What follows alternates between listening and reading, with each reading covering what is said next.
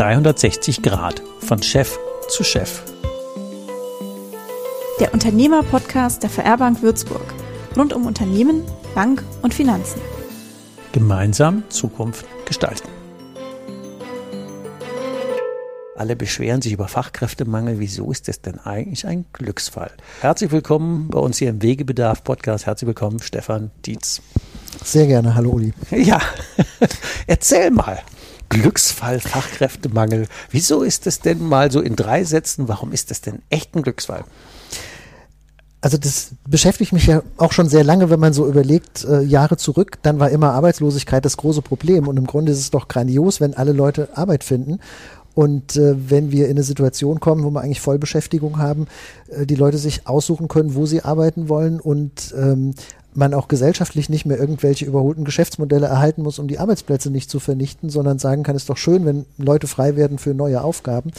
Und ähm, das ist so die, die Grundidee, eigentlich das ist ein Happy Problem, äh, was wir uns lange Jahre und Jahrzehnte gewünscht hätten. Und jetzt kommen wir endlich dahin, das ist doch eigentlich klasse. ein Happy Problem.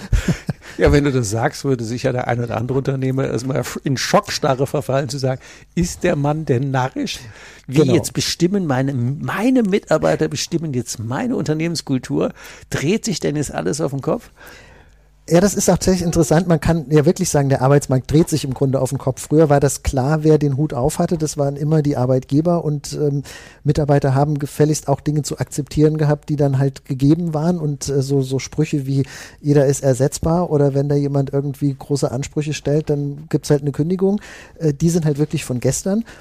Ehrlicherweise muss man jetzt aber natürlich auch sagen, für Unternehmer und für die spreche ich ja und für, mit der Gruppe fühle ich mich ja besonders verbunden und spreche aus Unternehmenssicht, der Fachkräftemangel ist nicht für alle Unternehmen ein Glücksfall.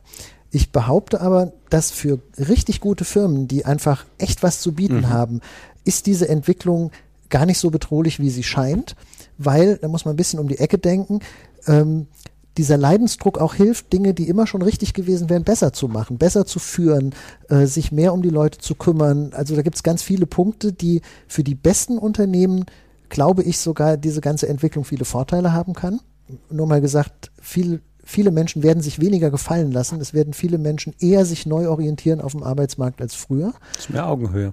Das ist mehr Augenhöhe ja. und es ist für die guten Unternehmen, ähm, die können sich so gut profilieren, zur Wahrheit gehört aber halt auch, eine mittelmäßige Firma oder eine schlechte Firma, für die ist das nicht nur kein Glücksfall, das ist das Gegenteil, das ist ein Todesurteil. Das ist eine Katastrophe, weil eine total, die, genau. Die, die beschleunigen ihre Negativspirale. Genau, und das, das fängt so sachte an, aber wenn, also man kann tatsächlich sagen, wenn jetzt jemand merkt, ich habe eigentlich keine Lust, Menschen zu führen und in dem Sinne ein guter Arbeitgeber zu werden, dann bitte die Firma verkaufen, solange sie noch was wert ist.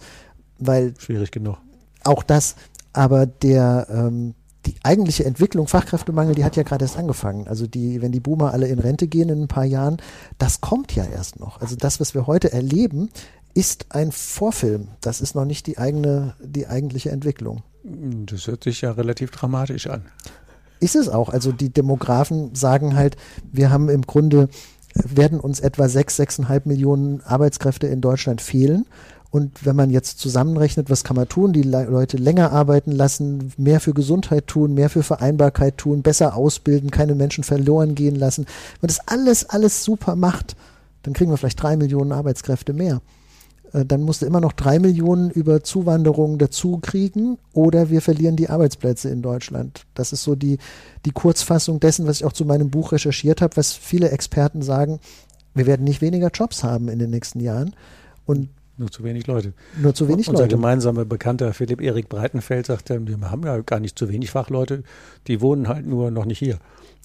die wohnen ja, über, die ja wohnen genau überwiegend in Osteuropa oder wo auch immer auf der genau. Welt oder in, in, in Südeuropa, genau. wobei der sich ja mehr auf Bau und Ost, aber das ist ja mal egal. Also europaweit haben wir ja schon genügend Leute. Genau, also wenn man das größer betrachtet, auch weltweit betrachtet, gibt es durchaus eine Menge Menschen, aber es ist halt die entscheidende Frage, kriegen wir eine Willkommenskultur, ein kluges Integrieren oder gehen die Jobs halt weg? Spannende Frage. Mhm. Das kann sich der Unternehmer dann aussuchen. Jetzt kommt man ja nicht so ganz von Natur aus auf das Thema. Auf ein Wort. Du bist ja auf dem Bauernhof geboren und groß geworden. Okay, da fangen wir ganz hinten an. Also tatsächlich, so meine, mein Karriereweg ist eigentlich so qua Geburt beendet. Wenn man als äh, ältester Sohn auf dem Bauernhof geboren wird, dann ist die Erwartung, was man dann macht, ja eigentlich klar. Dann übernimmst du halt klassisch den Hof. Ähm, bei Der Erstgeborene schon, ja klar. Genau. Ja. Und ähm, bei mir war das einerseits sicher so, dass meine Eltern auch sagten, mach, was du denkst, aber so der Subtext war natürlich schon. Aber wäre schon toll, wenn den Hof wieder willst. Wenn mhm. das Lebenswerk auch weitergeführt wird. Und jetzt habe ich das auch im Grunde so begonnen. Also ich habe nach der mittleren Reife das Gymnasium verlassen, um eine Lehre zu machen. Ähm, habe da auch viel auf dem Betrieb mitgearbeitet, habe in einem, ähm, in einem anderen Lehrbetrieb eine Menge gelernt, ähm, habe dann Landwirtschaft studiert. Aber es war mir trotzdem auch schon relativ früh klar, nur den Betrieb zu machen, das ist es nicht, was mich zieht. Ähm, Im Nachhinein betrachtet hat es sehr, sehr lange gedauert, bis ich mich davon so emanzipiert hatte und mir das selber auch erlaubt hatte, dann was anderes zu machen. Ähm, und ich hatte auch sehr viel Freude, ich habe auch sehr viel gelernt durch den Bauernhof. Also inzwischen kann ich dem viel Gutes abgewinnen, ja, weil klar. du natürlich eine, einen Zusammenhang von einem Unternehmen lernst, weil so natürliche Wachstumsprinzipien, so das berühmte, der berühmte Spruch, das hilft nichts, wenn man am Grashalm zieht, das habe ich halt nee, mit meiner Ungeduld. Schneller, genau. Ja. Genau. Das habe ich halt gerne zitiert, ja, wirklich genau. ganz praktisch, aber auch erlebt, was das bedeutet, äh, zu sehen, zu ernten, Zeit geben zu müssen. Ähm, das war eine ja, da kommt man in, in, in ziemlich organische Prozesse. Genau, und für mich war das dann, im Nachhinein ist man ja immer schlauer, zu verstehen, was sind so Prinzipien von Familienunternehmen, von erfolgreichem Mittelstand langfristig und zu sehen, wie viel das eigentlich mit so einer ähm, natürlichen Landwirtschaft auch zu tun hat, also wie viel man daraus so lernen kann an Zusammenhängen. Das war, kann ich heute sehr als, als wertvolle Ressource sehen. Wahrscheinlich auch über mehr Generationen zusammenarbeiten, weil das ist ja dann so. Genau, auch das natürlich. Und so diese, diese Nähe zwischen Privatleben in der Familie und im Beruf, das ist durchaus so ein Aspekt gewesen, den ich damals gesagt habe, den würde ich mir eigentlich gerne erhalten. Äh, das ist jetzt bei Remote-Arbeiten plötzlich wieder ganz gut möglich. Ähm, aber die Weiterführung des Hofes, das wurde mir relativ früh klar, das ist es nicht. Also ich kann mich erinnern an so eine Szene, da haben wir die Kühe gefüttert und bin dann so auf dem Futtertisch im Stall hin und her gelaufen und mir gedacht, okay, das kannst du jetzt die nächsten 30 Jahre machen, dann stehen da statt 30 Kühe vielleicht 60. Und das hat mir auch Freude gemacht, aber es war mir klar, das ist nicht meine Lebensaufgabe, mhm. das ist es nicht. Und ähm, dann habe ich viel, ja, wenn man dann fragt, wie kommst du dann da raus, dann, dann waren das ich habe viel im Jugendarbeitsbereich gemacht, war in der Landjugend äh, politisch engagiert, war der Landesvorsitzende, habe da viel gelernt, habe äh, Seminare mitgemacht für landwirtschaftliche Unternehmer über unternehmerisches Denken und Handeln mit Themen, die nichts mit der Branche zu tun hatten. Ja, da warst du mal eine ganze Zeit lang mit, mit Junglandwirten und wie, wie genau. Hofübernahme und so. Und daraus, das war die Zeit, wo wir uns auch kennenlernten, da warst du ja da gerade aktiv unterwegs, ja. Genau, genau. Und das war dann das war dann sehr früh eigentlich ein unternehmerisches Standbein, dass ich ähm, Unternehmertrainings für Landwirte als Dozent ja, genau. mitgemacht genau. mhm. habe und habe da so im Winter 60 Trainingstage gemacht, war viel in Österreich, viel in ganz allen Teilen Deutschlands, habe da unglaublich viel für mich auch gelernt und das war eigentlich schon vor und während meines Studiums eine halbe Beschäftigung. Und so diese, diese Freude, was kann ich bewirken bei Menschen, denen ich Modelle gebe, mit denen ich Dinge reflektiere, was kann da an mhm. Strahlen mhm. in den Augen entstehen. Das war was, das war ganz früh eine Berufung. Das habe ich. War mehr wie Kühe füttern. Ja, das, das ist auch wertvoll, aber das war so, das war für mich deutlich, ich möchte mit Menschen verursachen, dass jemand anders über sich und sein Leben und seinen Weg nachdenkt und was mhm. tut und verändern kann. Und diese Momente, wenn dann später man ich mal wieder Menschen getroffen habe, die Jahre vorher in einem Seminar waren und die dann sagen, das war damals so wichtig, das, das ist, das ist cool. Das ist toll. Das ist mega. Kennst ja, du. Ja, ne? das, genau. Genau, da haben, da haben wir, das ist ja quasi unser, unser Applaus. Genau. Als Trainer und Coaches genau. und Berater zu sagen, ja, das war super, habe ich umgesetzt und seitdem ist mir gut. Ja, da strahlt man ja von innen, das genau. ist wie aus Rahmen. Hell wie der lichte Tag, da wird Dong, das Licht angeschaltet. Genau, das ist es, ne? Ja. ja. Das macht schon süchtig, genau. Und wie bist du dann in die Unternehmensberatung gekommen? 360 Grad, von Chef zu Chef. Der Unternehmer-Podcast der VR Bank Würzburg. Rund um Unternehmer, Bank und Finanzen. Gemeinsam Zukunft gestalten. Das war im Grunde so, dass ich diese Unternehmensentwicklungs, diese Trainings ähm, gemacht habe, dass ich dann parallel nach dem Ende meines Studiums ähm, einen Proz oder eine Aufgabe in der Regionalentwicklung übernommen habe, so als Moderator in der Dorfentwicklung ähm, dann hatte ich diese beiden Standbeine und das hat alles gut funktioniert und dann wurde das eigentlich immer mehr und dann wurde daraus mit der Zeit die mehr auch Aufträge der Organisationsentwicklung, damals landwirtschaftlicher Organisationen, Verbände von er Erzeugerorganisationen, Beratungsunternehmen und ähm, ich war dann oft ja in so einer Moderatorenrolle für Strategieklausuren für Vorstände oder für Fusionen von zwei mhm. Organisationen. Und dann entwickelte sich das halt immer weiter in eine Organisationsentwicklung, in eine Strategiebegleitung ja eine Verbindung aus natürlich manche Weiterbildungen machen, aber ganz viel Erfahrung einfach von Projekt zu Projekt ähm, weiterlernen. Das war ähm, das war wichtig. Das war manchmal auch frustrierend, wenn man mit Führungskräften Dinge entwickelt und das über zwei, drei Jahre immer mal macht und dann feststellt, es passiert aber nicht das, was eigentlich gewollt ist, weil ganz an der Spitze der Organisation nicht so ein Prozess richtig gewollt und pro, äh, propagiert oder protegiert wird und dann erlebt man auch wie so Dinge hoffnungsvoll starten und dann an die Wand laufen. Also das waren durchaus wertvolle Erfahrungen. Viel Theater fürs Volk oft, ja. Einfach ja. nur, damit man was implementiert hat, damit man einfach, ja, aber so richtig ernst gemeint, das kenne ich ja auch. Ähm, wenn die Führungskräfte dann nicht mitziehen, dann kannst du eigentlich Prozesse ja. in der Regel knicken.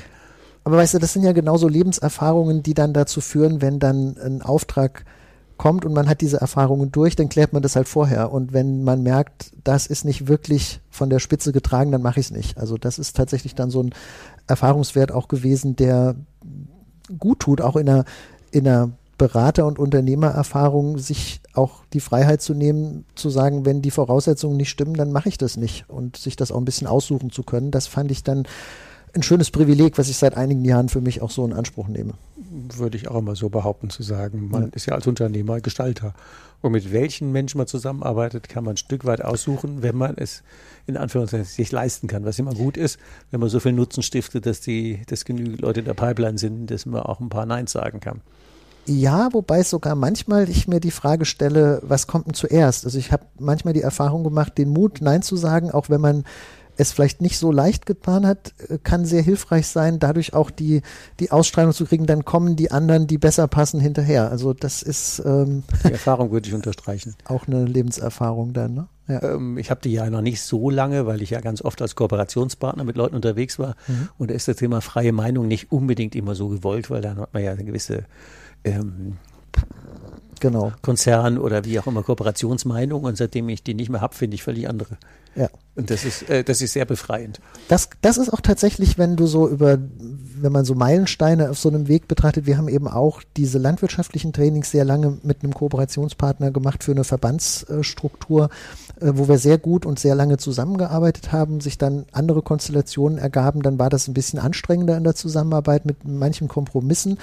Und der Schritt auch so ein Baby, was man über Jahre aufgebaut hat, auch wir haben ein großes Trainerteam aufgebaut, das dann loszulassen, weil man merkt, es geht nicht dauerhaft in der Kooperation zusammen, sich davon zu lösen und seitdem wirklich ganz unabhängig als eigenes Unternehmen ähm, komplett eigenverantwortlich unterwegs zu sein, das war ein ganz wichtiger Schritt. Danach haben sich manche Dinge auch anders entwickelt, aber das war, das hat ein totales Mehr an Lebensqualität und innerer Freiheit und Selbstbestimmung gebracht. Das war nochmal echt wichtig war auch eine gute Überleitung eben wieder zur Führungskultur, wenn man so will. Mhm. Da sind ja da einige Learnings dabei gewesen, so nach dem Motto, wenn die von oben nicht mitziehen oder wenn das nicht mhm. authentisch ist oder nicht wirklich ernst gemeint.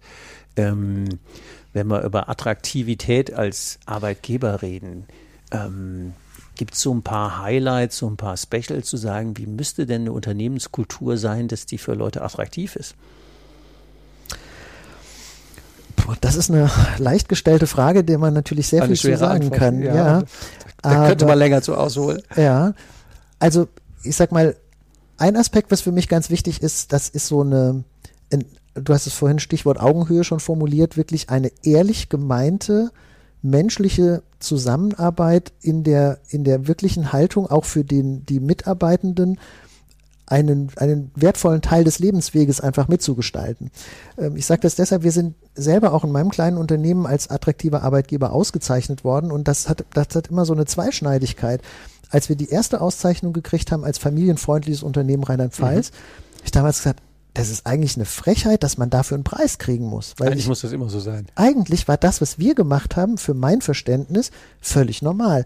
Dass wir mit einer Mitarbeiterin, die schnell wieder arbeiten wollte, ein flexibles, schnelles Wiedereinsteigen, damals mit Homeoffice 2010, 12, ähm, gemacht haben, dass wir ganz viel Coaching und Weiterbildung und flexible Modelle und einen Bürohund äh, eine Mitarbeiterin, die wollte mehr arbeiten, ich wollte das auch und sie wollte einen Hund und beides ging nur zusammen, wenn sie den mitbringen darf. Ja, dann machst du das halt. Ja klar, warum nicht? Und äh, das waren so viele Dinge, die waren mir ganz selbstverständlich und ich glaube, dass das auch in auch in größeren Unternehmen ähm, diese Haltung, die ist viel, viel wichtiger als das, was man so als Hard Facts machen kann.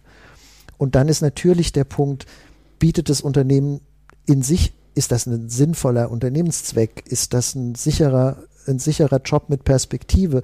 Kann ich mich da weiterentwickeln? Gibt es ähm, persönliche Coaching-Angebote? Gibt es Karrierewege? Kann ich Verantwortung übernehmen? Also ganz viele Dinge, die eigentlich für sich genommen mhm. jetzt nichts so Besonderes sind, aber irgendwie dann doch wieder. Und was man halt nicht hoch genug hängen kann, ist die Qualität von guter Führung. Also wir sagen ja immer gerne, du bewirbst dich bei einer Firma, weil du die Firma gut findest. Und wenn du die Firma wieder verlässt, gehst du meistens, weil du deine Führungskraft nicht mehr ertragen kannst. oder weil die Stimmung ja. im Team toxisch ist oder weil man sich nicht weiterentwickeln kann. Und ähm, diese Qualität fühlt man sich in der Firma gut aufgehoben, gut geführt, gefördert, kann man da angstfrei, ehrlich und offen äh, Dinge entwickeln und verbessern, darf man sich da beteiligen, kann man da mitwirken. Das ist ja eigentlich alles ganz einfach. Eigentlich schon. Ne? Und da sind wir wieder bei Haltung. Genau. Und wenn so top-down nach dem Motto, äh, wie heißt das so schön, was unterscheidet den Chef vom Arbeiter? Der Arbeiter arbeitet und der Chef scheffelt. und, ja. wenn, und, wenn, wir sowas wie sinnhaft und äh, Gemeinschaft und irgendwie was, was gemeinsam was bewegen, mhm. wo dann die Zukunft aller mit dranhängt und nicht nur, wie heißt das so schön, ja, die sollen ja nicht denken, die sollen ja arbeiten. Das sind ja so, tradiert, so tradierte Sprüche, genau. die gibt es ja immer noch. Und die ziehen natürlich keine Wurst vom Teller. Genau. Ähm, das ist, glaube ich, die größte Herausforderung, dass wir bei ganz vielen Menschen und auch gesellschaftlich, arbeitsgesellschaftlich noch ganz viele völlig überholte Denkmuster und Sprüche und Haltungen immer noch drin haben, ja. die längst überholt sind, aber leider noch noch drin und die müssen halt weg. Also da müssen gerade so Boomer-Führungskräfte wie wir über 50, äh, die, die können auch noch lernen und müssen das auch. Also das halte ich für enorm wichtig, dass man diese Augenhöhe als echte innere Haltung bekommt. Ja, wir müssen das, schon lernen, weil es gibt ja ähm, auch Unternehmen, die verkaufswürdig sind. Mhm. Und ähm, wenn man keine zweite Führungsebene oder eine andere Führungskultur hat, die sich selber trägt, ähm, ist der Laden ja nicht verkaufbar. Dann hast du ja ewig lang umsonst genau. gearbeitet. Genau. Und das ist natürlich auch einfach, es ist essentiell. Mhm. Es sei denn, man braucht die Kohle nicht, weil man genügend hat, dann dreht man Schlüssel rum und dann ist gut. Mhm. Aber das ist ja schade für alle. Also genau. da dieses Thema, die wir 50 plus, weil wir jetzt ja schon 60 plus, ähm, da muss man ja echt gucken zu sagen, hallo, was, ähm, was, was will ich denn da mit meinen Leuten machen? Mhm. Hatte, hatte ich ja in meinem Autoteilladen ja auch. Heute wird man das ja New Work bezeichnen. Ich wusste ja früher gar nicht, wie das heißt. Mhm. Aber das Thema, ähm, eigentlich ist es selbstverständlich, dass man mit den Leuten vernünftig umgeht mhm. und dass man die fragt und dass die ihre Freiräume kriegen und all die Dinge, dass die Unternehmen ein, ein, ein, Platz ist, wo die nicht zum Arbeiten hinkommen, sondern ist ein großer Teil ähm, ihrer Lebenszeit. Das muss ja auch irgendwie Spaß machen, das muss irgendwie genau. sinnhaft sein. Was soll man denn sonst dann? Nur für Kohle?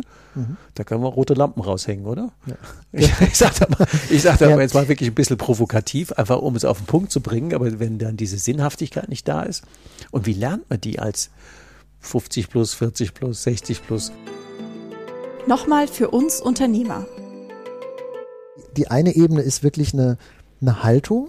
Das ist ja auch etwas, was ich mir sehr auf die Fahnen schreibe, jetzt mit der Lebenserfahrung und den vielen, vielen Firmen und Prozessen, die ich auch erlebt und mitgestaltet habe, äh, gerade auch Inhaber, Geschäftsführer, Vorstände, Führungskräfte anzusprechen und auch dafür einfach zu sensibilisieren, dass man diese Notwendigkeit versteht und, und viele Menschen haben ja eigentlich in sich auch einen, eine Menschlichkeit oder den Wunsch, auf eine menschliche Art auch so zu führen, dass Menschen damit auch glücklich sind. Die allermeisten, würde ich sagen. Ich glaube das nämlich, also ja. erlebe ich die meisten Unternehmer eben auch. Und dann muss man da vielleicht manchmal so manche alten Bilder auch ein bisschen zerdeppern und sagen, Leute, das ist wirklich von gestern, das, damit habt ihr keine Chance auf dem Arbeitsmarkt. Und menschlich und fair und mit Augenhöhe zu führen, das ist am Ende des Tages auch hochproduktiv und wirtschaftlich, weil Menschen, die einfach sich gut geführt fühlen, sind produktiver, arbeiten lieber, machen, haben einen anderen Output, also es ist auch wirtschaftlich hoch, hochklug. Und dann geht es natürlich darum, das auch zu entwickeln. Also beispielsweise, was heißt denn jetzt gutes Führung in unserem Unternehmen? Das hilft nicht, wenn man mal jemand zwei Tage zum Seminar schickt. Nee. Ich bin einfach ein Verfechter davon, das muss im Unternehmen entwickelt werden. Was erwarten wir von der Führungskraft? Was ist unser Verständnis eines guten Führens? Was ist die Verantwortung eines Teamleiters? Was ist eine Verantwortung eines Bereichsleiters? Was auch immer.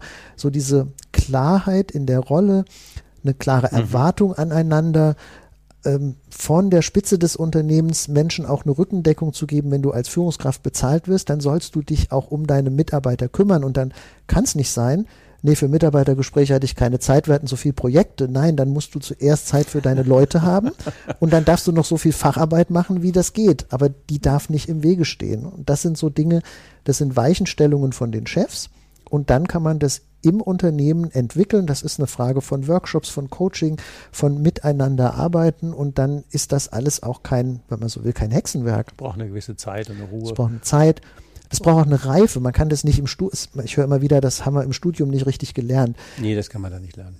Siehst du aus. Das kann man lernen, wenn man die persönliche Reife und die Aufgabe hat. Ne? Und dann ist es eher ein Coaching und es ist auch ein, ist ja auch ein menschlicher Reifeprozess, sich nicht über seine fachliche Arbeit zu definieren, sondern über die Fähigkeit, anderen Menschen in deren Wachstum zu helfen und zu strukturieren. Das ist eine andere, andere Grundhaltung, genau. eine andere Grundeinstellung. Im Studium lernt man ja Managementmethoden, aber wir reden ja hier eigentlich über Führung und Leadership. Genau. Ähm, da braucht man ja schon Sinnhaftigkeit und ähm, auch Perspektiven, Zukunftssicherheit, ja. auch ähm, zu wissen, hat das Unternehmen überhaupt ähm, der Zukunftsfähigkeit. Mhm. Sind wir in der falschen Branche, dann nützt mir das ja auch nichts, wenn die sich auch nie weiterentwickeln. Genau. Ich meine, da kommt jetzt nochmal, was auch so unsere beide, unser beide Sichtweisen, glaube ich, dann gut verbindet, diese Reflexionswichtigkeit für die Menschen an der Spitze, die kann man ja gar nicht hoch genug hängen. Das mhm. fängt natürlich damit an, was ist denn eigentlich der Zweck des Unternehmens und das Geschäftsmodell und wo möchte ich, wie möchte ich das in die nächste Generation weiterführen, ähm, als, sagen wir mal, strategischer Blick. Und die andere Seite ist auch so die eigene Rolle und sich selber als Persönlichkeit so zu reflektieren, dass man auch nicht dauernd angetriggert wird, sondern auch versteht, wo stelle ich mir denn selber Fallen, weil ich vielleicht in meiner Vita bestimmte Muster entwickelt habe und die immer noch kompensiere oder äh, wirklich dieses Loslassen lernen und verstehen, wo spiegel ich mich mit meinen Macken auch in meinem Unternehmen und was darf ich lernen, äh, da nicht selber zum, zur Bremse oder zum Wachstumsengpass des Unternehmens zu werden oder das nicht mehr zu sein. Das ist, glaube ich, eine, das wäre ja eine ganz vornehme völlig Aufgabe. Andere, völlig andere Rolle. Du sagtest eben ja, was ist der Sinn eines Unternehmens? Im, Im Studium wird man gelernt haben, Geld verdienen. Das war es noch nie. das ist immer nur ein Mittel dazu, den Zweck zu erfüllen und da auch gut investieren zu können. Das war es noch nie. Trotzdem haben wir ja die, ich würde es immer gerne mal provokativ nennen, die Diktatur des Quartalsergebnisses, dem wir ja schier alles unterwerfen. Was ist denn aus deiner Sicht der Sinn eines Unternehmens? Damit es auch für Mitarbeiter Sinn macht und attraktiv wird. Also wenn man wirklich über den Sinn spricht, dann ist das für mich in der Definition ein Zweck, der außerhalb des Unternehmens liegt. Also ein Unternehmen muss etwas in der Welt besser machen und muss bestimmte Kundengruppe glücklich machen, muss ein Bedürfnis erfüllen und das muss als wertvoll angesehen werden. Sonst wird auch niemand bereit sein, dafür zu zahlen. Und deswegen ist das, ist natürlich das wirtschaftliche Geschehen so schön ehrlich, weil äh, dass Leute das toll finden, ist ja nett, aber wenn sie dafür bereit sind zu zahlen, dann ist es auch ehrlich gemeint. Ne? Genau. genau. Und ich glaube, dass wir natürlich langfristig über ganz andere Modelle nachdenken müssen, weil auch diese, diese Pseudo- Interessenkonflikte zwischen Arbeitgeber und Arbeitnehmer, den halte ich auch für ein bisschen überholt, weil ein jeder, ja, wir machen den Erfolg des Unternehmens schaffen wir gemeinsam oder wir schaffen ihn nicht. Und ähm, ich fände es wichtig, viel mehr Modelle zu haben, sowas, dass man Erfolgsprämien an Mitarbeiter auszahlt, jetzt nicht als Bonus, der es korrumpiert, sondern als Anteil am gemeinsamen Erfolg, finde ich wichtig.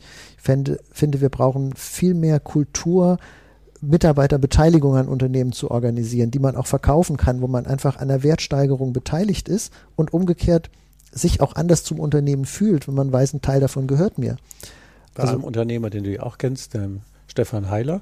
Ähm, da sind wir gerade dabei, das Unternehmen in eine Genossenschaft umzubauen, mhm. ähm, einfach um Zukunftssicherheit für alle zu schaffen. Und ähm, mhm. zwei, drei Wochen her haben wir einen netten Workshop am Samstag Freitag mhm. und Samstag gehabt, ähm, nach dem Motto, wie geht eigentlich Genossenschaft? Und das heißt, dass für uns am Ende hat das keiner mehr in Frage gestellt. Die Frage war nur noch, wie viele Anteile kriegt er?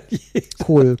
Und das war, weil die ja dann eine ganz andere äh, Tragfähigkeit haben. Natürlich entwickelt sich ein Genossenschaftsanteil offiziell nicht weiter, aber der innere Wert steigt ja trotzdem. Genau. Und das ist natürlich eine sehr komfortable äh, Angelegenheit, wie man das rumdreht. Mhm. Und äh, das war eine Idee, die übrigens aus dem Podcast entstanden ist, weil ich mit ihm über seine Führungskultur, Super. weil die 70, die 70 Mitarbeiter sich selbst selber führen. Da müssen wir auch unbedingt nochmal in meinem Podcast ein Gespräch führen, weil solche Strukturen, ich glaube, da brauchen wir eine Fülle von Möglichkeiten und ähm, dann kann man sich ja in diese Richtung entwickeln. Aber dieses Grundgefühl, eine Transparenz auch erstmal zu schaffen, dass Mitarbeiter verstehen, was macht denn die Wirtschaftlichkeit des Unternehmens aus und wie können wir das gemeinsam weiterentwickeln. Und ich weiß auch, ich kann mich auch darauf verlassen, ich habe da auch einen Anteil dran. Also diese, diese Augenhöhe und Fairness, die muss wirklich ehrlich gemeint sein. Und dann, glaube ich, kommen wir aus dieser diesen, diesen alten Dingen, die ja in vielen Arbeitsrechtsthemen auch drin liegen, das nervt mich immer ganz furchtbar, weil ich immer denke, schützt doch nicht die Leute vor sich selber, schafft doch mehr Freiheit. Guter Punkt. Aber braucht, geht, das erfordert natürlich auch eine, eine ethische Haltung bei allen Beteiligten und wenn das missbraucht wird und Menschen wieder ausgenutzt werden, dann brauchst du halt wieder den Rechtsrahmen. Und das ist sicherlich philosophisch ein Thema, wo man weiter viel dran diskutieren kann. Aber in diese Richtung, dass Menschen auch teilhaben daran und man das wirklich als einen gemeinsamen Weg sieht, halte ich für wichtig. Du hattest eben fast nur in einem Halbsatz erwähnt, der Unterschied zwischen ich bin beteiligt oder ich kriege einen Bonus. Ich glaube, da lohnt sich nochmal ein Ausflug. Was ist der Unterschied? Nochmal in Unternehmerdeutsch. Da habe ich äh, viel Inspiration auch von Reinhard Sprenger ähm, gewonnen. Mythos Motivation, ja. Genau, schon Buch. ganz alt. Und ich hatte kürzlich mhm. auch das Vergnügen, mit ihm gemeinsam einer Veranstaltung intensiv Ach, zu cool. diskutieren zu können und auch ein Interview mit ihm zu führen. Und der Grundgedanke, wenn ich jemanden einen Bonus zahle, dann korrumpiere ich ihn ja im Grunde und unterstelle, ohne Bonus tut er nicht alles, was er kann für seine das Ziele. Das ist die Grundunterstellung, genau. Das ist die Grundunterstellung und das hat für mich einen ziemlichen Charme und es ist ja auch zu beobachten in vielen Unternehmen, in denen es Bonussysteme, Zielvereinbarungssysteme mit Prämienanreiz gibt, dass dadurch Fehlanreize entstehen. Dann ist jemand ja, vor genau. allem bemüht, weil jeder ist ja klug und muss für sich das optimieren und tut dann die Dinge, die ihm den Bonus bringen. Geht das auf einmal leicht, hört mal auf, obwohl man noch viel mehr leisten könnte, verliert vielleicht Dinge aus dem Blick, die wichtiger und wertvoller für das Unternehmen wären, aber halt nicht honoriert werden und du züchtest ja automatisch, wenn ich einzelpersonenbezogene Boni habe, mhm. äh, eine Ellbogenmentalität, weil Menschen werden eigentlich dann gezwungen in ein nicht soziales Verhalten. Und wenn ich in den allermeisten Unternehmen will ich doch, dass die Menschen mitdenken, sich gegenseitig unterstützen, dass alle das Bestmögliche für die gemeinsamen Ziele tun. Und dann darf ich sowas gar nicht machen. Wenn ich stattdessen sage, ich habe eine gewisse Transparenz über die Geschäftsentwicklung und vielleicht einen Modus, wie ich eine Teamprämie ausschütte. Und die ist einfach nach Köpfen und Zugehörigkeit oder ein bisschen vielleicht auch nach subjektive Entscheidung einer Führungskraft ist auch in Ordnung. Aber ich verteile einfach und dann ist es wie wenn ich Aktionär einer Firma bin und wenn es gut gelaufen ist, gibt es nochmal einen ordentlichen Schnaps drauf und man hat vielleicht noch ein Budget, mit dem man feiert oder irgendwas Cooles mhm. tut und vielleicht auch noch ein Budget, wo die Mannschaft zusammen entscheidet, wem spenden wir das, was, wo tun wir was Gutes außen für. Cool, okay. Das wäre für mich so die ideale Konstellation. Ordentliche, faire Löhne zahlen, ähm, dann eine Erfolgsbeteiligung im gesamten Unternehmen und auch eine Beteiligung des Menschen auch mitentscheiden dürfen, wie bestimmte Budgets vielleicht verausgabt werden. Mhm. Dann hat man, glaube ich, schon viel richtig gemacht. Da kommt man ja auch immer an so wilde Sachen wie, ja, also attraktiv ist man dann, wenn man Tischkicker hat. und wenn einer Mittagessen kocht und ob ich einen Hund mitbringen kann und äh, kann ich flexible Feier, äh, flexible Arbeitszeiten finden. Ähm, das ist ja so ein bisschen, in der Ökowelt, wo man sagen Greenwashing. Was sind denn die, sag mal, die wesentlichen Stellschrauben so normal auf den Punkt? Das, also wenn wir jetzt als mhm. attraktiver, weil ein bisschen auf die Uhr gucken müssen wir auch noch, wenn wir jetzt sagen mal, das Buch kann man natürlich lesen und käuflich erwerben und es wird natürlich auch in den Shownotes verlinkt. Da hast du ja ganz viele Kapitel drin. Ach, vielleicht sollte man doch auch über das Kapitel mit den Leuten, die auf Malle singen und ähm, irgendwie sagen, ach, scheiß Arbeit, scheiß Job, vielleicht sollte man da noch einen Ausflug hinmachen. Ähm, aber diese Stellschrauben, ähm, Tischkicker, Mittagessen, ähm, keine Ahnung, was es alles gibt. Natürlich äh, hat man die ja auch, aber die bringen die wirklich was für die Thema attraktive Arbeitgeber sein? Nee, also das ist nett.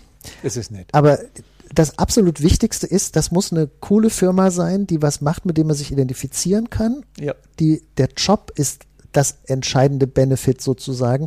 Ist das eine Aufgabe, die für mich eine persönliche Weiterentwicklung ist und die ich richtig gut finde? Können Menschen Verantwortung übernehmen? Können Menschen gestalten? Sind Entscheidungswege flott, sodass man was voranbringen kann? Ich glaube, das motiviert Menschen unglaublich. Dürfen die wachsen, werden die ernst genommen, genau. werden die gewertschätzt. Also das sind, glaube ich, so die, die, die, die Assets. Da, da, genau. da sind wir wieder Haltung und da sind wir wieder bei. Äh, und da sind wir eigentlich bei dieser Kernidee, was ist denn eigentlich überhaupt der Job und die Führung und die ja. Firma? So, jetzt kommt natürlich trotzdem, dass dieses ganze, diese ganzen finanziellen Benefits, die sind natürlich, deswegen geht man nicht in eine Firma. Aber man erwartet natürlich auch bei so einem Wandel im Arbeitsmarkt dort automatisch immer mehr als normal. Ne? Also, dass man betriebliche Altersvorsorge zusätzlich machen kann, das kann man alles machen, das ist alles schön. Ähm, ich würde mir immer wünschen, dass die Leute, dass man ein, ein Aktiendepot direkt machen kann. Die Leute würden lernen, äh, selber zu investieren, statt über Produkte das zu machen. Aber das ist alles gut und richtig und wichtig. Ich glaube, viel wichtiger sind sowas wie Arbeitsbedingungen. Also früher hat man gesagt, Homeoffice anzubieten, das ist heute, sollte das mehr als selbstverständlich mhm. sein. Kann man aber weiterdenken. Ist ein Unternehmen so organisiert, dass man wirklich hybrid arbeiten kann, dass jemand auch mal vier Wochen aus der Ferienwohnung in Portugal mitarbeiten kann, äh, dass man äh, Workations anbieten kann, dass man da einfach mehr Flexibilität hat. Arbeitszeit halte ich tatsächlich für super wichtig. Ähm, so eine Flexibilität aufzubauen, ob das Jahresarbeitszeitkonten sind, ob man sich Sabbaticals organisieren kann, ob man mal die eine Woche Montag bis Mittwoch, die übernächste dann Donnerstag bis Samstag arbeiten kann und kann sich andere Zeitmodelle erarbeiten. Das, glaube ich, könnte, kann für viele Menschen sehr, sehr wichtig und wertvoll sein. Ähm, und diese Tischkicker und Obst, das ist so eine Sache. Es ja. gibt ja immer noch Firmen, da musst du deinen Kaffee selber bezahlen. Ich denke, das kann doch nicht wahr sein. Also da brauchen wir, glaube ich, Großzügigkeit was für die Mitarbeiter aber wichtig ist, das kann von Firma zu Firma unterschiedlich sein. Arbeitszeitmessung, was hältst du davon zum Thema Glücksfachkräfte? Schwieriges Thema, weil ja. ich eigentlich so ein Verfechter bin, als selber immer Unternehmer gewesen, gar nicht auf Zeit zu gucken, sondern genau. Ergebnisse zu messen und Vertrauen. Ja. Auf der anderen Seite habe ich aber auch gelernt, wie wichtig es für Menschen, die jetzt nicht in so einer unternehmerischen Selbstständigkeitsdenke groß geworden sind, wie wichtig das ist, auch eine klare geschützte Spielregeln zu haben. Also von, Verlässlichkeit an der Stelle. Da genau und auch vor sich selbst und vor dem Anspruch, zu viel machen zu müssen, Menschen auch zu schützen. Also eine, eine Zeiterfassung, aber ich würde das immer im, im Sinne von Vertrauen, erfasst das selber, schafft eine Transparenz machen. Das ist natürlich auch eine rechtliche Anforderung. Also das, da stehe ich natürlich so ein bisschen mit, bin ich so im Zweifel, aber inzwischen kann ich dem auch was abgewinnen, also dass man durchaus eine Transparenz schafft, dass man auch auf die Arbeitszeit guckt, aber eben mit Vertrauen als Grundbotschaft. Eigentlich schon, ja. ja. Hm. Gehen wir mal auf dieses Malle-Kapitel. Es gibt ja viele Leute, vielleicht mal so geschätzt, wie viel, wie viel schätzt du denn, wie viele Arbeitnehmer in Prozent sind denn grundsätzlich mit ihrem Job eigentlich eher unzufrieden? Da gibt es tatsächlich sehr unterschiedliche Schätzungen. Ich bin ein Freund von diesem Gallup Engagement Index, ja, genau. der immer mhm. sagt, jeder siebte ist hoch identifiziert, jeder siebte ist äh, in aktiv demotiviert und die fünf dazwischen Aktive sind. Sabotage schon, ja. Genau, und die fünf dazwischen sind so zwischen, funktionieren ganz gut und sind ganz happy, aber machen nicht mehr als nötig und äh, gucken, wie sie von Wochenende zu Wochenende Was kommen. ja eigentlich traurig ist. Total traurig Weil das ist, ist ja alles Lebenszeit, die einfach, die werden ja nur älter gegen Kohle. So ungefähr ja, und verlieren gleichzeitig die Lebendigkeit, dass sie dann noch wissen, was sie mit sich anfangen können. Das ist mhm. wirklich eigentlich dramatisch. Ob das die Hälfte der Menschen ist, ob das ein Drittel oder zwei Drittel ist, das kommt, glaube ich, darauf an, wie scharf man guckt. Aber das kann ja jeder, auch unserer Zuschauer und Zuhörer, so im persönlichen Umfeld äh, sich fragen und sich selber fragen, wie viele Leute sagen denn, ich bin einfach richtig im guten Job und das passt für mich und wenn ich was anders machen will, traue ich mir auch zu, das dann anders zu machen. Und ich glaube, da gibt es einfach noch wahnsinnig viel Mittelmäßiges und, und Schlechtes auf dem Arbeitsmarkt, das Menschen leiden lässt. Und das meine ich ja mit dem Glücksfall Fachkräftemangel. Also ähm, traut euch aus diesen Zuständen raus. Es gibt bessere Firmen, es wird sich vieles zum Besseren verändern und je mehr Menschen sich weniger gefallen lassen, da wird für manche Firmen der Leidensdruck ja noch größer. Das ist hart im Moment, aber insgesamt gut. Insgesamt gut, weil das sortiert den Markt. Genau. Eigentlich müssten wir als Unternehmer sich vor seinen Laden stellen, zu sagen, würde ich da selber arbeiten wollen? Ist das ein geiler Laden, der mich zieht? Gute, gute Frage, genau. Oder würde ich sagen, naja, wenn die Kohle stimmt, kannst du ja mal hingehen eine Zeit lang. Also diese, diese Grundsatzfrage, wirklich sich mal äh, Butter bei die Fische zu sagen, ist, das, ist mein Laden so geil, dass da andere arbeiten wollen? Genau. Weißt du, das ist ja genau meine, meine zentrale Botschaft. Diese Themen sind ja alle nicht neu. Nee. Was aber jetzt neu ist, ist, dass man jetzt begreifen muss, die People Strategy, wie ich das gerne nehme, da gibt es auf Deutsch für mich keinen guten Begriff, der so, der nicht Mitarbeiter als Funktion betrachtet, also Personalentwicklung, Fachkräfte, Humanressourcen, das ist alles so funktional. Mhm. Ich meine ja aber die ganze Persönlichkeit. Und äh, Menschenstrategie klingt auch nicht so richtig, also ist People Strategy trifft das für mich besser. Es geht wirklich darum, eine Strategie zu, zu entwickeln für das eigene Unternehmen. Wie sind wir als Arbeitgeber attraktiv? Und zwar ganz von der grundlegenden Haltung mhm. über die Art der Jobs und der Beteiligung und, und ähm, Personalentwicklung bis hin zu den ganz praktischen Benefits. Und ich glaube, dass das eine Chance in dieser Entwicklung, in der wir jetzt sind, ist. Wer jetzt das begreift und sich anfängt, Gedanken zu machen mit seinen Mitarbeitern. Sagt mal, wie seht ihr das eigentlich bei uns? Was ist gut, was ist nicht gut? Was müssen wir denn machen, dass wir in fünf Jahren ein strahlender Arbeitgeber sind, zu dem alle hinwollen?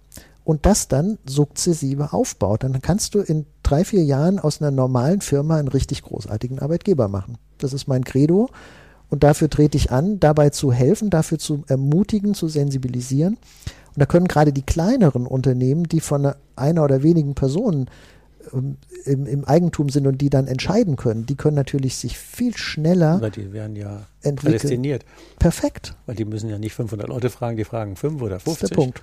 Ja. Genau. Also es ist eine Riesenchance für Mittelstand, für Familienunternehmen, ähm, wenn die Weichen richtig gestellt werden und das Thema echte hohe Priorität hat. Das ist mindestens so wichtig, eine gute People Strategy zu haben, wie eine Technologie- oder Innovationsstrategie und eine Marktstrategie. Es sind ja viele Menschen ja zahlenaffin. Hast du eine Idee, wenn man die Leute jetzt wirklich so wie eben besprochen laufen lässt, denen Raum gibt, den Wachstum ermöglicht, den Wertschätzung gibt? Ähm, Ob sich das lohnt? 360 Grad. Gemeinsam Zukunft gestalten. Alleine dieses Thema, wenn Menschen hoch identifiziert von sich sagen, ich bin an der richtigen Stelle und werde da super gefördert wie viel produktiver sind die als jemand, der so Dienst nach Vorschrift macht. Und dann kriege ich immer so Rückmeldungen mindestens plus 50 Prozent bis zum Dreifachen. Die Arbeitskosten, Personalkosten sind in Deutschland relativ gleich hoch. Also das würde ich unterschreiben. Ich glaube, in einem Podcast habe ich erzählt ähm, über meine eigene Story, dass wir damals in meinem Autoteilladen anderthalb Millionen Lohnsumme hatten. Mhm. Und ähm, weil so Junior, Senior ähm, Differenzen, nennen wir es mal dezent, ähm, nicht so ganz einfach waren, glaube ich, dass wir mindestens die Hälfte umsonst ausgegeben haben. Mhm. Und wir haben ja, nachdem wir dann für in Anführungszeichen Ordnung gesorgt haben, haben wir ja mit demselben Leuten, im selben Markt, mit denselben Produkten ja verdreifacht. Cool. Ähm, es lag nicht am Markt. ja. ähm, und die, die Kultur zu haben, zu sagen, selbst wenn ich jetzt nur aus meinen damaligen Zahlen sehe, zu sagen, wir wären nur 10% besser geworden mhm. oder 20%, da habe ich immer noch 100% Lohnsumme, ziehe aber nicht Punkt. 50% ab, sondern kriege vielleicht 70% oder 80% genau. der Leistung. 100% kriegen wir eh nie, das ist aber auch alles gut. Das reicht ja, aber genau. Dann, dann sind das ja schon alleine bei so einem Pupsladen, sind das ja schon mal locker 150, 200.000 Euro im Jahr, genau. die mehr also, an Produktivität rauskommen, weil die Leute nicht mehr so frustriert zur Arbeit gehen. Genau. Also das, der, der, hat man, der, der, der, der könnte ich ja also, Millionen von Detailstories erzählen. Deswegen auch die Frage nach, lohnt sich das? Ja, total. Also ich hasse im Grunde diese Aussagen, so Führung und sowas ist so Soft Facts, weil das ist überhaupt nee, nicht soft. Nicht. Das sind ganz elementare Erfolgsfaktoren. Und ich habe im Buch auch so eine Rechnung mal aufgemacht, wenn du einfach, ich habe es nicht genau mehr auf dem Schirm, wenn du einfach die Hälfte der Menschen, die so Dienst nach Vorschrift machen, zu wirklich hoch identifiziert kriegst und rechnest das mal, da hast du eine Millionen-Investitionssumme zur Verfügung, die du in äh, viele tolle Dinge für die Firma, für die Mitarbeiter, aber auch für dich als Unternehmer stecken kannst. Ähm, also da ist, da wird richtig viel Geld verbrannt. Das Dumme ist nur, dass das nirgends bilanzwirksam auftaucht. Das kommt halt auch später, genau. Genau. Was hältst du denn von dem Wort Human Resource? Nix. also genau unter dem Gesichtspunkt, dass man, dass es oft so missverstanden wird, dass man nur die Funktion der, der Arbeitsfähigkeit des Menschen sieht. Und im Grunde, ich muss die ganze Persönlichkeit, ich muss den ganzen Menschen annehmen. Und wenn ich mit dem auf Augenhöhe einen Deal habe, im Sinne von, wo willst du dich in deinem Leben hinentwickeln? Und was können wir im Unternehmen an Aufgabe für die nächsten Jahre abbilden, mhm. was dein, dich deinen Lebenszielen näher bringt und uns den Unternehmenszielen näher bringt. Das ist eigentlich die also Geschäftsgrundlage. Wenn, die Lebensziele der Mitarbeiter und Firmenziele, wenn die möglichst kongruent sind, wenn genau. die möglichst gleich sind, dann hast du natürlich einen mega Win-Win.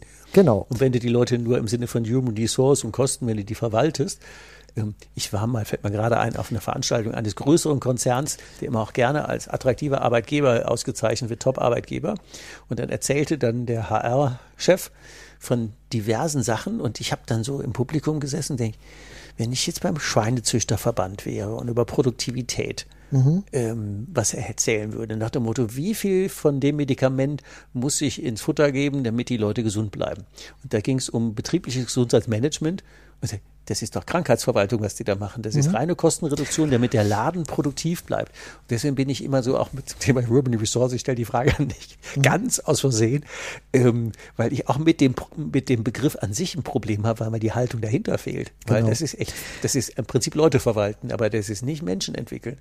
Genau. Und jetzt ist es natürlich so, wir haben leider in Deutschland, ich weiß oft auch keine besseren Begriffe, wenn die Haltung stimmt, kann man den Begriff ruhig verwenden. Dann, Dann kann man auch egal. von Personalentwicklung oder Human Resources sprechen. Aber es ist genau der Punkt, konsequent wäre es, wenn man wirklich sagt, wir wollen Menschen entwickeln und wir legen Wert darauf, die, dass Menschen ihre, ihre Lebensziele klar haben. Und im Zweifel geht das sogar vor. Wenn ich merke, dass jemand in eine andere Richtung will, dann ist es Blödsinn zu gucken, wie kann ich den noch irgendwie länger im Unternehmen halten. Dann kann ich ihn da fördern. Genau. genau. Und im Idealfall entsteht sogar eine Qualität, dass da auch ein, eine gegenseitige Verpflichtung entsteht, dass jemand sagt, okay, dieses Unternehmen hilft mir, meinen weiteren Weg zu gehen und dafür bin ich, bleibe ich jetzt noch ein Jahr länger und mache das noch zu Ende und bringe bis zum letzten Tag einen tollen Job. Das ist für mich Augenhöhe und oder gründe den möglicherweise gemeinsam aus. Da gibt's tolle Möglichkeiten, genau. genau das, das ist, da kann man ja eine Tochterfirma machen und dann kann der ja erhalten bleiben, aber mhm. sein Ding machen, aber bleibt aber irgendwie mit einer Minderheitsbeteiligung dran und drin und er hat genau. sein sicheres Umfeld oder schon dann genau. den ersten großen Kunden. Also da gibt's ja relativ viele Modelle. Da gibt's auch die, diese eine, diese eine ähm, lästerliche Frage der ähm, CFO fragt den CEO, wenn wir die Leute alle jetzt in eine Weiterbildung schicken, was das halt kostet und wenn die dann alle gehen. ja. Und der CEO sagt, äh, ja, ja, stell mal vor, wir machen das nicht und die bleiben auch noch alle. Genau.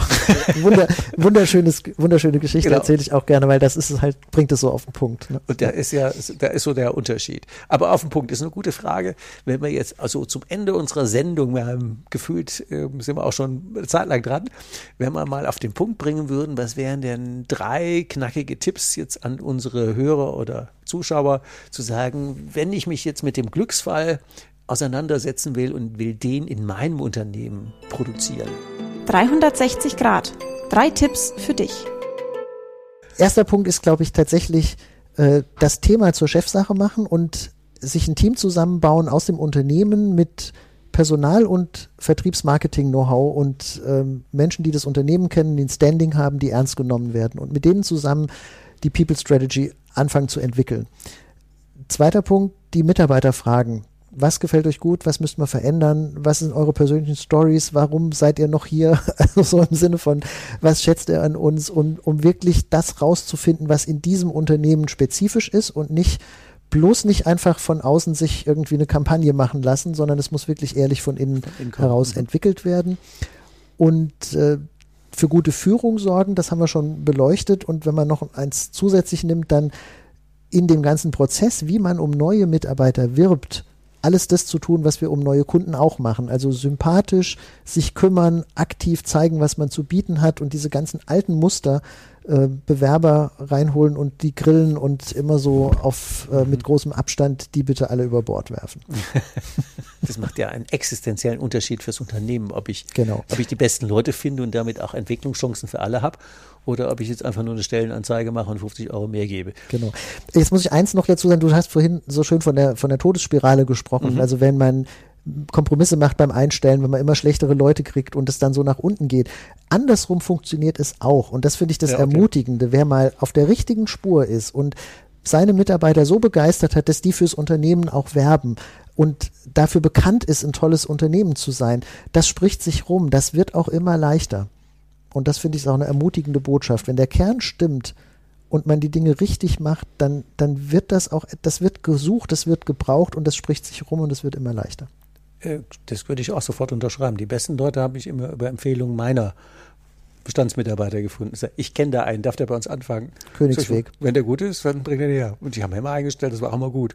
Mhm. Also das passt. Alles richtig gemacht. Das ist, finde ich, ein Königsweg im Recruiting. Ja. ja, das passt. Dann sage ich ganz herzlichen Dank, Stefan, für die Einsichten. Was brauchst du, um deine Zukunft mit uns gemeinsam zu gestalten? Abonniere uns, um keine Folge zu verpassen und leite den Podcast gerne an andere Unternehmer weiter, damit sie auch von den Tipps und Ideen profitieren. Die Links und Ansprechpartner mit Mailadresse findest du in den Show Notes. Wir freuen uns auf deinen Kommentar und deine Likes.